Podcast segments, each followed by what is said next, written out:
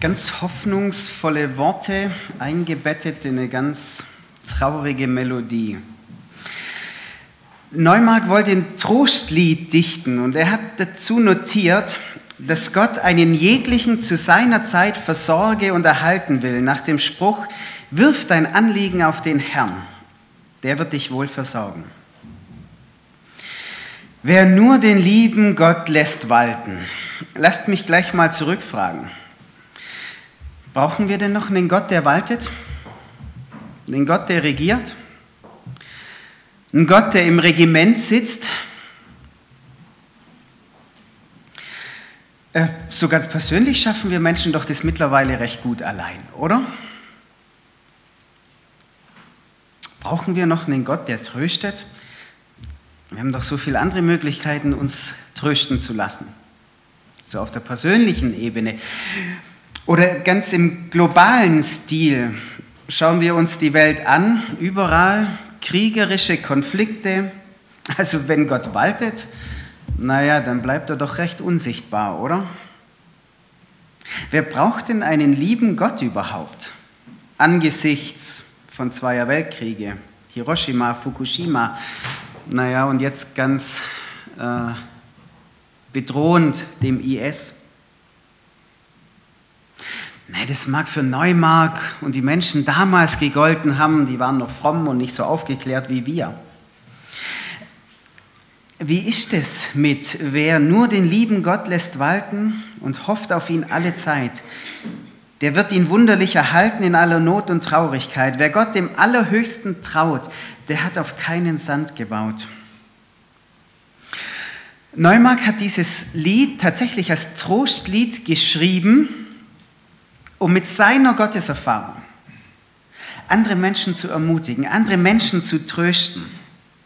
Trotz aller schlechten Erfahrungen, die er in dieser Welt macht, hat er ermutigt, trotzdem an Gott festzuhalten.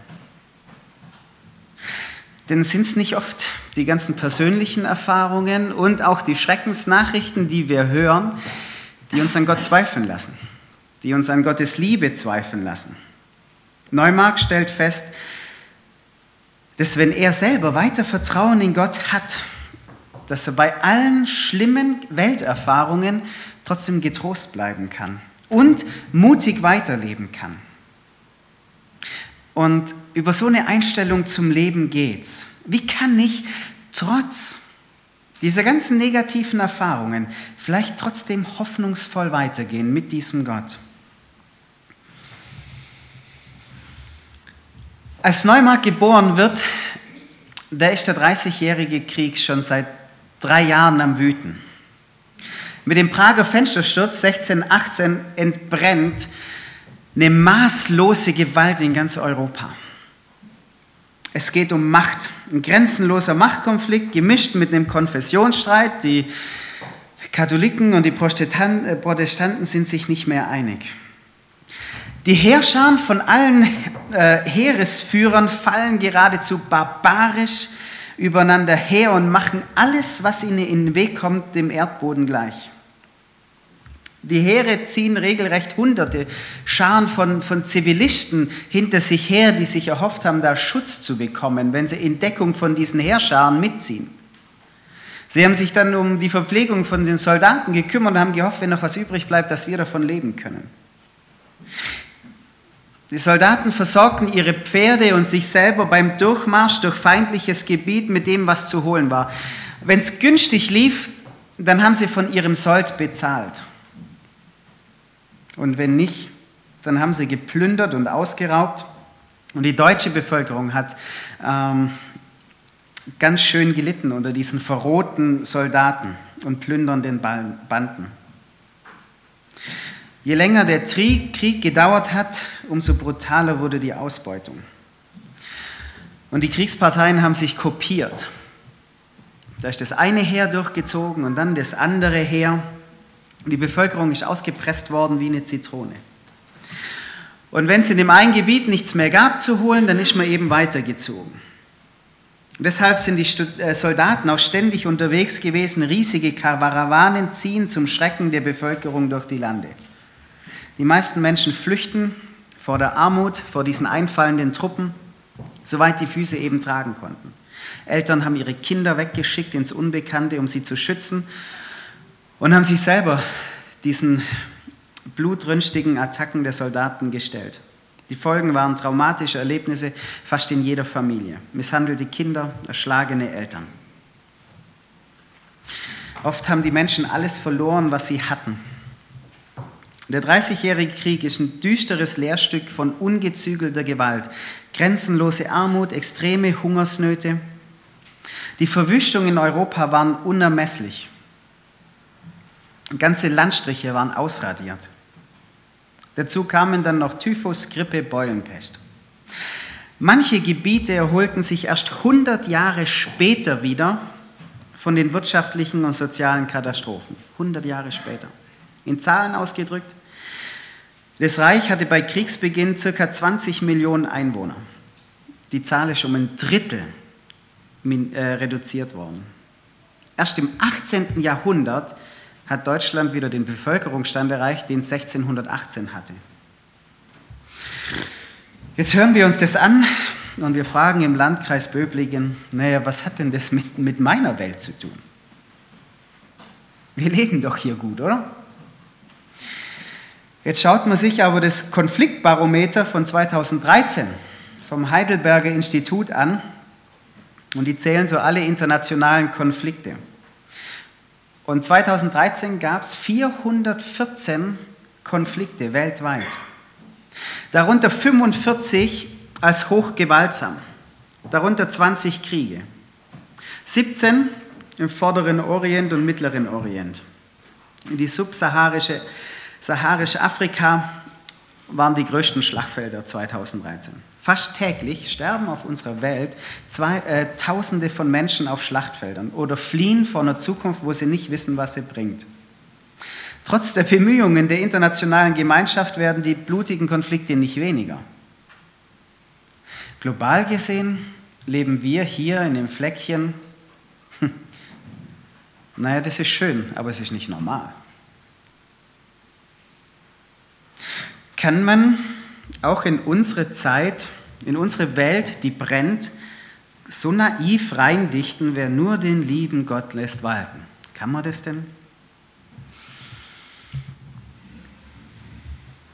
Der Dichter, Dramatiker und Zeitgenosse von Neumark, Andreas Gryphius, der beschreibt das Lebensgefühl von den Menschen damals mit einem melancholischen Fatalismus. Meine Jahre, die sind nicht viel. Also ähm, ich werde nicht alt. Der Tod holt mich ziemlich schnell.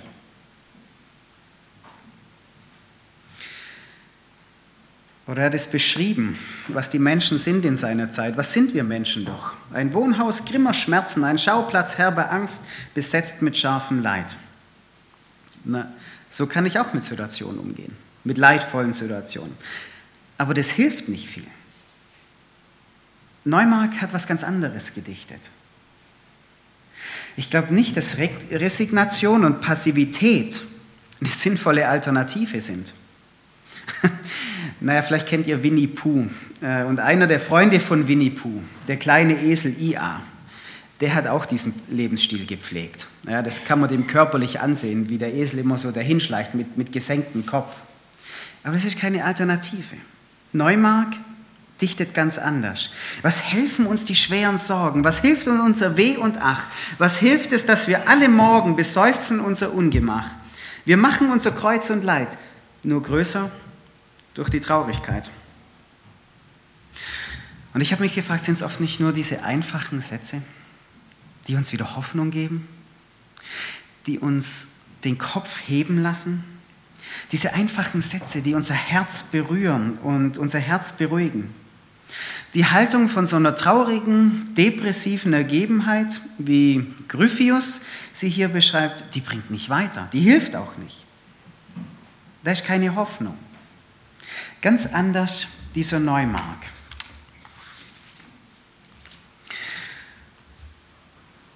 Der Krieg hat getobt, er ist geboren worden, wuchs in dem wohlhabenden Elternhaus auf, hat das Privileg gehabt, zwei Gymnasien zu besuchen. Und schon da in seiner Jugendzeit hat er angefangen, sich für Musik und Dichtkunst zu begeistern und hat schon selber angefangen zu dichten. Und vielleicht erinnert er sich Jahre später an diese halbwegs gute Zeit in seinem Elternhaus, wenn er dichtet. Er, also Gott, kennt die rechten Freudenstunden. Er weiß wohl, wenn es nützlich sei, wenn er uns nur hat treu erfunden und merket keine Heuchelei. So kommt Gott, ehe wir uns versehen und lässet uns viel Guts geschehen. Naja, dieser Vorzug hat nicht lang angehalten in seinem Leben. Als Elfjähriger wird seine Heimatstadt geplündert und alles in Brand gesteckt. Es war wohl der Michaelistag, 29. September 1640, als er mit 19 Jahren seine Heimatstadt verlässt, um nach Königsberg ähm, Jura zu studieren. Königsberg wurde bis dahin noch nicht vom Krieg heimgesucht, war noch nicht zerstört, keine Kriegsgräuel. Die Stadt war verschont geblieben und er wollte da Jura studieren und so ein bisschen ähm, noch Dichtkunst äh, gefördert zu werden.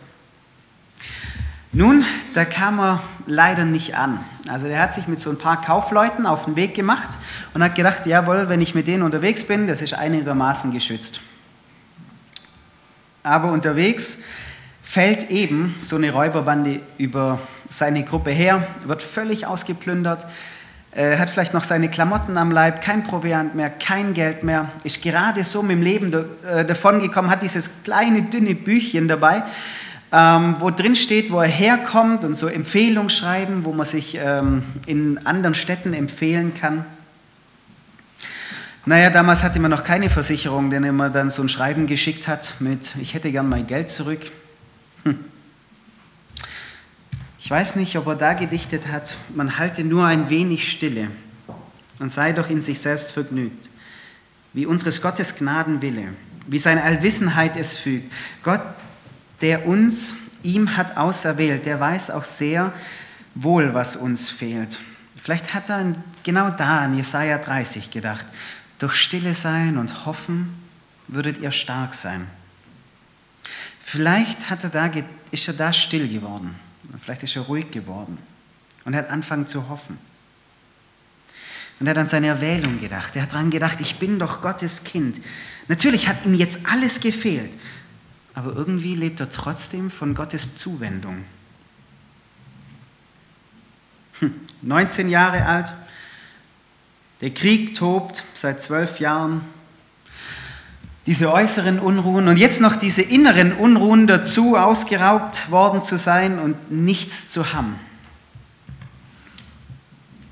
Denk nicht in deiner Drangsalshitze, dass du von Gott verlassen seist und dass Gott, der im Schoße sitze, der sich mit stetem Glücke speist. Die Folgezeit verändert viel. Hm. Nur die nähere Folgezeit, die hat bei ihm nicht viel verändert. Die hat nicht viel Gutes gebracht. Für den 20-Jährigen begann eine Zeit der totalen Hilflosigkeit, der totalen Abhängigkeit. Keine Selbstbestimmung mehr. Er war total anderen ausgeliefert. Nach dem Überfall kam er nach Magdeburg und da hat ihm ein Domprediger, ein Freund der Verwandtschaft, hat sich seiner angenommen und wollte ihm dort in Magdeburg nach einer Beschäftigung gucken, aber hat nichts gefunden. Der hat den jungen Neumarkt dann mit ein bisschen Wegzehrung dann weitergeschickt nach Lüneburg zu einem Rechtsanwalt. Der hat gehofft, ihn dort mit seinen musikalischen Fertigkeiten irgendwo als Hauslehrer unterzubringen. Aber das hat auch nicht geklappt, weil die Stelle schon vorher besetzt worden ist. Der schickt ihn dann weiter nach Hamburg zu einem Pastor Johann Müller und auch der versucht ihn behilflich zu sein, durch, dass er ihm vielleicht durch, dass er Musikunterricht geben kann und so ein bisschen sein Brot verdienen. Aber da findet sich auch nichts Passendes. Und dann nimmt so ein Buchhändler, Johann Naumann, nimmt sich seiner an und bis in die vierte Woche, dass ich in Hamburg nichts finden wollte, dann zieht er einfach weiter nach Kiel. Da irrt er umher in den Wirren des Krieges, absolut hilflos und er dichtet, denk nicht in deiner Drangsalsitze, dass du von Gott verlassen seist. aus diesem Vers atmet es heraus. Ich bin nicht verlassen. Ich bin nicht allein. Ich bin dieser Situation nicht hilflos ausgeliefert. Gott ist da. Vielleicht hilft uns das auch manchmal. Vielleicht hilft es einer alleinerziehenden Mutter, die nicht genug Geld zusammenkriegt, um ihren Kindern jetzt dann langsam mal Winterschuhe zu kaufen. Vielleicht hilft es einem alten Mann, der ins Altersheim abgeschoben wird. Vielleicht hilft es einem Flüchtling, der vielleicht bald ins Flüchtlingsheim nach Sindelfingen kommt. Vielleicht hilft es auch uns, zu wissen, wir sind nicht verlassen. Sing, bet und geh auf Gottes Wegen, verricht das Deine nur getreu und trau des Himmels reichem Segen, so wird er bei dir werden neu. Denn welcher seine Zuversicht auf Gott setzt, den verlässt er nicht. Neumark singt weiter, er betet weiter, er geht weiter, er bleibt aktiv, er lässt sich nicht hängen. Er bleibt aktiv. Das Destruktivste, was wir in solchen Situationen tun können, ist, dass wir gar nichts tun. Der Psychologe Burns schreibt über den sogenannten Kreislauf der Lethargie. Wenn man vor einer Herausforderung steht und gar nichts tut, dann führt das zu verzerrten Gedanken, dass ich hilflos, hoffnungslos und nicht fähig zur Veränderung bin. Dies wiederum führt zu destruktiven Emotionen, Verlust jeglicher Energie und Motivation, ein angeschlagenes Selbstwertgefühl. Das Endergebnis ist ein selbstzerstörerisches Handeln, Verschieben, Vermeiden, Fluchtverhalten. Diese Verhaltensweisen wiederum bringen negative Gedanken hervor und die Abwärtsspirale wird vollendet. Wenn da einer sein Bündel packt im 17. Jahrhundert und nach Kiel reist, durch den Schnee, durch die Kälte. Die Schuhe fallen auseinander, Frostbeulen, die Kleidung bietet kaum Schutz vor Kälte. Der geht.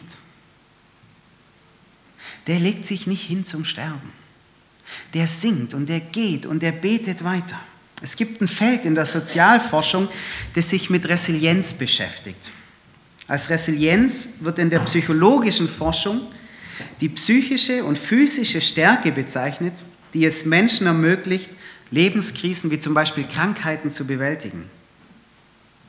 Die Forscher haben Menschen untersucht, die traumatische Erlebnisse erlebt haben. Und all ihre Studien, die belegen, dass Menschen generell auf zwei Arten auf solche traumatischen Erfahrungen reagieren. Viele sind niedergeschmettert, wie man es erwarten würde. Doch andere, die zeichnen sich durch so eine elastische Unverwüstlichkeit aus. Eine Art innere Widerstandskraft, die sie nicht nur überleben lässt, sondern diesen Widerständen entgegengeht und sogar versucht, diese Probleme zu lösen. Es sind diese Menschen, die ein Ziel vor Augen haben. Menschen, die einen Sinn in ihrem Leben haben. Viktor Frankl war ein Wiener Psychiater, der das Nazi-Konzentrationslager in Auschwitz überlebte.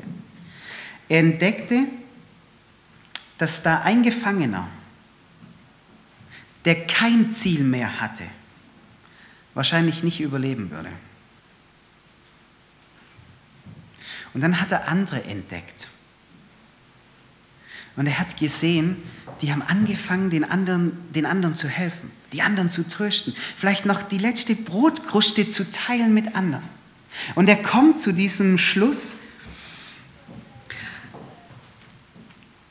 dass die, die einen Sinn in ihrem Leben hatten, selbst in so einer Situation, die haben eine treibende Kraft für ihr Leben gehabt. Resilienz, die Fähigkeit, aus widrigen Lebensumständen gestärkt und mit größeren Ressourcen ausgestattet herauszukommen. Vielleicht war Josef, dieser Mann in der Bibel, auch so einer, dem es nicht einfach ging dem alles Mögliche passiert ist, wo er eigentlich nicht wollte. Aber er entdeckt einen Sinn dahinter. Er sagt dann seinen Brüdern, die wirklich Böses mit ihm vorhatten, ihr zwar, ihr hattet Böses gegen mich beabsichtigt, Gott aber hatte beabsichtigt, es zum Guten zu wenden. Ich kann mich erinnern, als ich, das ist schon na, ewig noch nicht, aber schon eine Weile her, da war ich auf dieser Insel Amrum und dann habe ich die Möwen beobachtet. Und das, das, Bild ist mir wieder eingefallen, es mich, es mich vor, vor einiger Zeit so, so, so, so ganz arg beschäftigt hat. Diese Möwen fliegen und sie nutzen diesen Gegenwind, um Auftrieb zu bekommen. Und das fand ich faszinierend. Das fand ich faszinierend für mein Leben. Wo gibt es Gegenwind in meinem Leben? Wo macht mir das Leben zu schaffen? Wahrscheinlich hat Neumark das Wort Resilienz noch nicht gekannt, tippe ich jetzt mal. Ähm, aber, aber genau das hat er gelebt. Er ging durch eine nicht einfache Zeit durch und er hat versucht, einen Sinn zu sehen. Er hat versucht, Gott zu suchen. Er hat versucht, weiter zu beten, weiter zu singen, weiter zu gehen. Und dann hat er diesen ganzen Gegenwind, oder Gott nimmt diesen ganzen Gegenwind und er lässt ihn, äh, lässt ihn fliegen. Vielleicht will Neumark genau das sagen, was auch der Prophet, dieser Mann Gottes in Jesaja 40 sagt. Aber die auf den Herrn hoffen, gewinnen neue Kraft. Sie heben die Schwingen empor wie die Adler. Sie laufen und ermatten nicht, sie gehen und ermüden nicht. Hm. In Kiel kommt er an und dort beginnt dann endlich diese Folgezeit. Er hat gesungen, er hat gebetet, er ging auf Gottes Wegen und er lebte, denn welcher seine Zuversicht auf Gott setzt, den verlässt er nicht. Dort bekommt er was. Und dieses unverhoffte Glück, das lässt ihn genau dieses Lied schreiben. Wer nur den lieben Gott lässt walten. Im Dezember 1640 oder man weiß nicht genau, oder weil ich, vielleicht war es auch Januar 41, erhielt er eine Anstellung. Er blieb dann drei Jahre dort in Kiel und im Frühjahr 43, als er genug Geld und Vorräte zusammen hat, da setzt er seine Reise fort. Da eigentlich, wo er hin wollte, nach Königsberg. Und genau dort kommt er an. Ähm, Im Jurastudium hat es dann nicht so. Wir lieber Musik machen, Lieder dichten. Ähm, dann kommt eine, wieder eine ziemlich harte Zeit. Also in dieser Zeit geht es ihm ziemlich gut. Dann kommt eine ziemlich harte Zeit, wo er wieder nach Hause kommt und dort scheint er, oder scheint er dann alles zu äh, ver verlieren, an Haus, an Geld. Und dann in den 50er Jahren, durch eine Vermittlung von dem Onkel, wird er dann Bibliothekarius und Registrator beim Herzog Wilhelm III. in Weimar. Gründet eine Familie. Und von ihm ist nicht also viele Dichtungen haben seine Zeit nicht, nicht überdauert, aber seine geistlichen Lieder schon. Und tatsächlich, die leben bis heute. Man sagt, dass er dort in der Zeit in Weimar glücklich gelebt hat, glücklich von äußeren Umständen, keine äußerlichen Betrübnisse mehr. Und er fängt an, so ein Tröster zu werden. Vielleicht so einer, wie Paulus schon 1500 Jahre vorher an die Gemeinde in Korinth geschrieben hat. Gepriesen sei Gott, der Vater unseres Herrn Jesus Christus. Denn er ist ein Vater, der sich erbarmt und ein Gott, der auf jede erdenkliche Weise tröstet und ermutigt. In allen unseren Nöten kommt er uns mit Trost und Ermutigung zu Hilfe. Und deshalb können wir dann auch anderen Mut machen, die sich ebenfalls in irgendeiner Not befinden. Wir geben ihnen den Trost und die Ermutigung weiter, die wir selbst von Gott bekommen haben.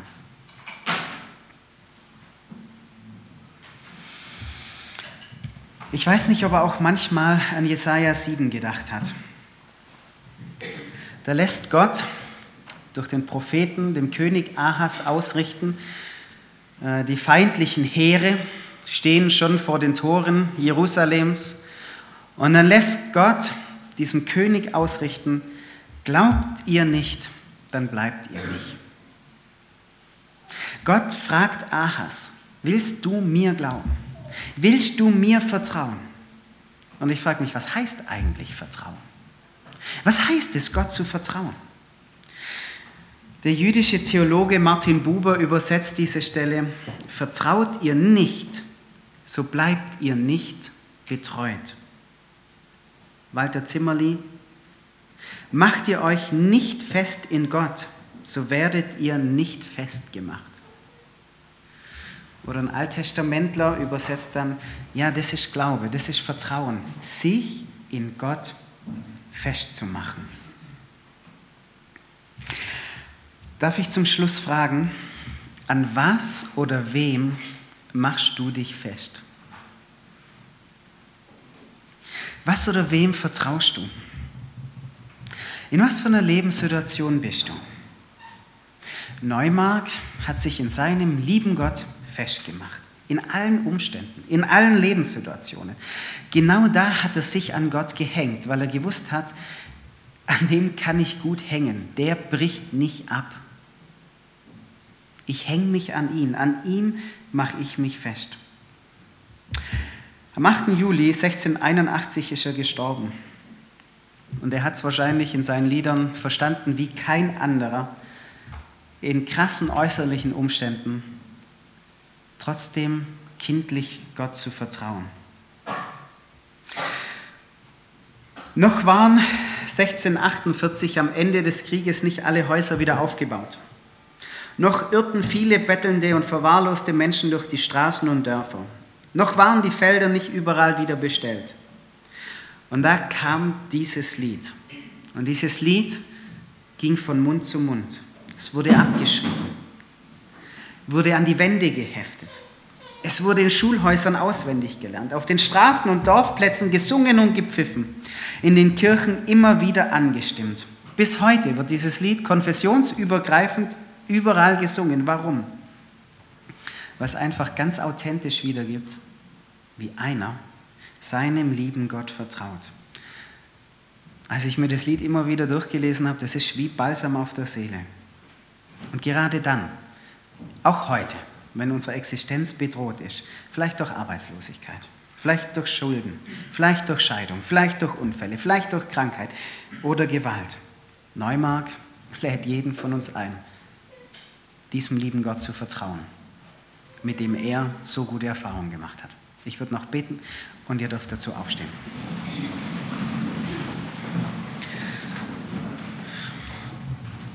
Himmlischer Vater, ich weiß, und manchmal ist es tatsächlich so, dass du uns wie weg, wie ferne erscheinst. Und wir vielleicht mutlos werden. Und wir uns fragen, wo du bist und wir vielleicht aufhören zu kämpfen, aufhören zu singen, aufhören weiterzugehen, aufhören zu beten, weil wir hoffnungslos sind in unserer Situation. Wenn es unsere Seele vielleicht richtig dunkel ist. Lasst es nicht zu. Ja, lass uns oder hilf uns, diese Widerstandskraft zu entwickeln dann trotzdem weiterzugehen, dir trotzdem Lieder zu singen, uns trotzdem immer wieder an dich zu wenden und dass wir dann vielleicht Kraft für unsere Situation entwickeln, in der wir gerade drin stecken. Da möchte ich dich von ganzem Herzen bitten. Danke, dass du da bist. Amen.